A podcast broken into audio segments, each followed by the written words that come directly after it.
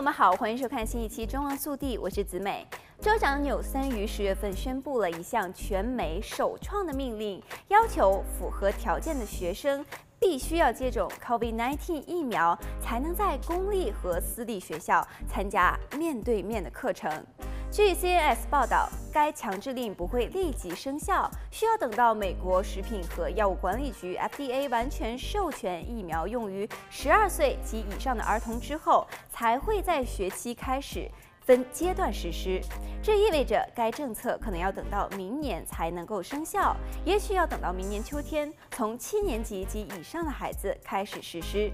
在疫苗获批准用于年幼儿童之前，对于幼儿园至六年级学生的强制疫苗令也不会实施。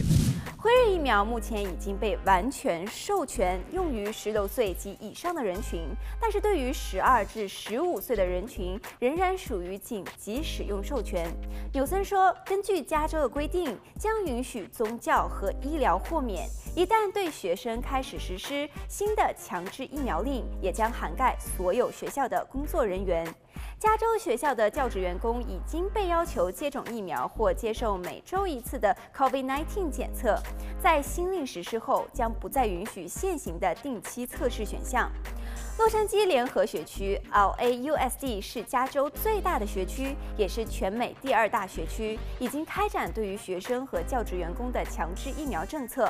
LAUSD 要求所有十二岁及以上参加面对面的课外活动的学生，在十月第一周接种第一剂疫苗，并在十月三十一日之前完全接种疫苗。所有其他的学生必须在十一月二十一日和十二月十九日之前接种第二剂疫苗。不足十二二岁的学生必须在十二岁生日后三十天内接种第一剂，第二剂必须在满十二岁后的八周内接种。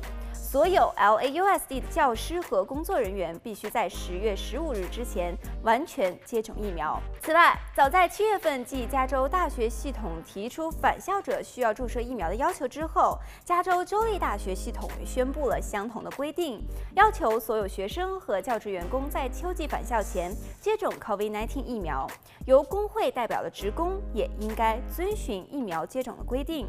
但是在校方与其工会进行协商的过程当中，不会对违反规定的工会成员实施纪律处分。